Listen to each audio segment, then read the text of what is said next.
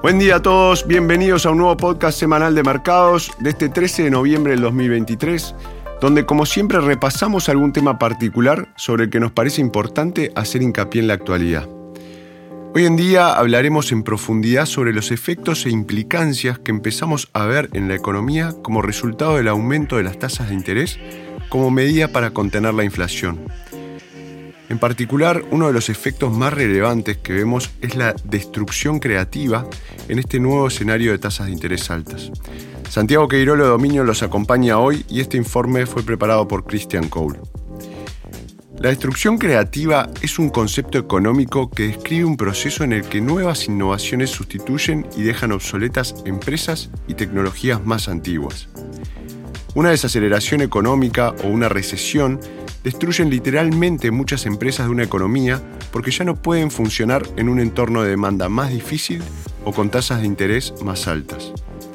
Este acto de destrucción es positivo a largo plazo para otras empresas más productivas, que tendrán acceso al capital, la mano de obra y la inversión que de otro modo estarían utilizando esas empresas ahora desaparecidas. A corto plazo, la parte destructiva de la destrucción creativa es todo lo que vemos durante una desaceleración o recesión. La caída de la demanda en la economía afecta sobre todo a las empresas más débiles y más apalancadas. Las empresas con productos antiguos o tecnologías heredadas, algunas con altos niveles de endeudamiento, pudieron sobrevivir durante el anterior ciclo económico alcista.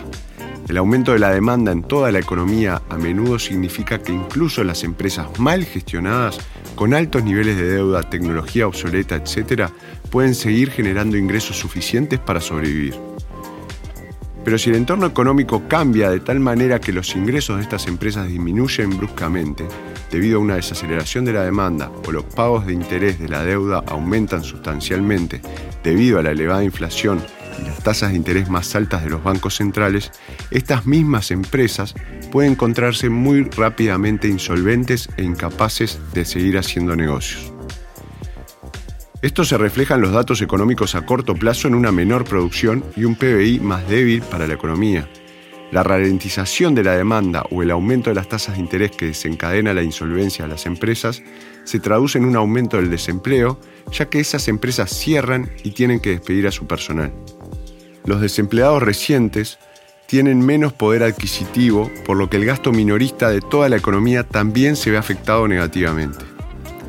El lado positivo o creativo de este proceso destructivo lleva más tiempo, pero tiene un considerable impacto positivo a largo plazo en la economía. Las empresas más pequeñas y ágiles, las que tienen más probabilidades de ser las innovadoras del futuro, normalmente con niveles de endeudamiento mucho más bajos, mucho más usuarias y propietarias de tecnologías innovadoras, estas empresas pueden, tras el declive y la caída de las empresas zombies, tener acceso al capital mano de obra e inversión más baratos y abundantes. Un ejemplo es útil en este sentido. Imaginemos una empresa grande, muy endeudada y mal gestionada que fabrica máquinas de fax que quiebra durante una recesión. Las instalaciones de la fábrica que poseían son un activo al que otras empresas no tenían acceso mientras estaba en funcionamiento. Tras la quiebra de la empresa, ese activo está ahora a disposición de empresas más productivas que pueden utilizar el inmueble de forma más eficiente, creando más riqueza y empleo para la economía a largo plazo. La ampliación de este ejemplo a toda una economía tiene un impacto significativo en la disponibilidad y el costo de los factores de producción para las empresas más productivas que sobreviven a una recesión o a un periodo de subida de las tasas de interés. Imaginemos que intentamos hacer crecer a una empresa que vende una nueva tecnología innovadora y de repente los costos de la mano de obra disminuyen, la disponibilidad de capital de inversión aumenta y el costo del alquiler o la compra de inmuebles, oficinas, etc., disminuye también. Esto tendría un efecto muy positivo en su empresa. A escala de la economía, el impacto a medio plazo es muy positivo, ya que los antiguos usuarios menos eficientes de los factores de producción son sustituidos por los más eficientes. En los últimos 18 meses, hemos visto cómo las tasas de interés subían rápidamente en todo el mundo en respuesta al aumento de la inflación. Esto ya ha empezado o empezará pronto, dependiendo de la estructura de la deuda, a elevar los costos de los intereses de las empresas con altos niveles de deuda. Muchas de esas empresas son más antiguas, menos eficientes y mal gestionadas, que han logrado sobrevivir gracias a que las tasas de interés se han mantenido por el suelo desde 2008. El aumento de las tasas de interés ya está teniendo efectos. Las quiebras empresariales en Estados Unidos están alcanzando sus niveles más altos desde 2010. En el Reino Unido, las quiebras empresariales ya han alcanzado su nivel más alto desde el 2008. Los crecientes niveles de quiebra empresarial son ahora evidentes también en la eurozona. Estos datos están siendo interpretados negativamente en las noticias, ya que significan que podríamos ver un crecimiento económico más lento y potencialmente una recesión.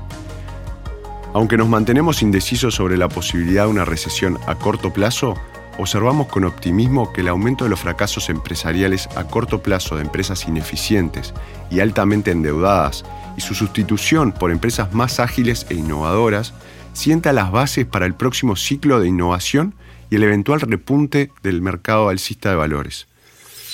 Santiago Queirolo los acompañó hoy día y esperamos les haya resultado interesante el nuevo podcast sobre el efecto en la economía del aumento de las tasas y qué empresas son las que se ven más afectadas.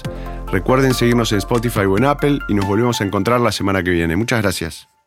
Las opiniones expresadas en este podcast pertenecen al autor en la fecha de publicación y no necesariamente a Dominion Fund Management Limited. El contenido de este podcast no pretende ser un asesoramiento de inversión y no se actualizará después de su publicación. Las imágenes, videos, citas bibliográficas y cualquier otro material de este tipo que pueda estar sujeto a derechos de autor se reproducen total o parcialmente en este artículo sobre la base del uso legítimo que se aplica a la información periodística y al comentario periodístico de los acontecimientos.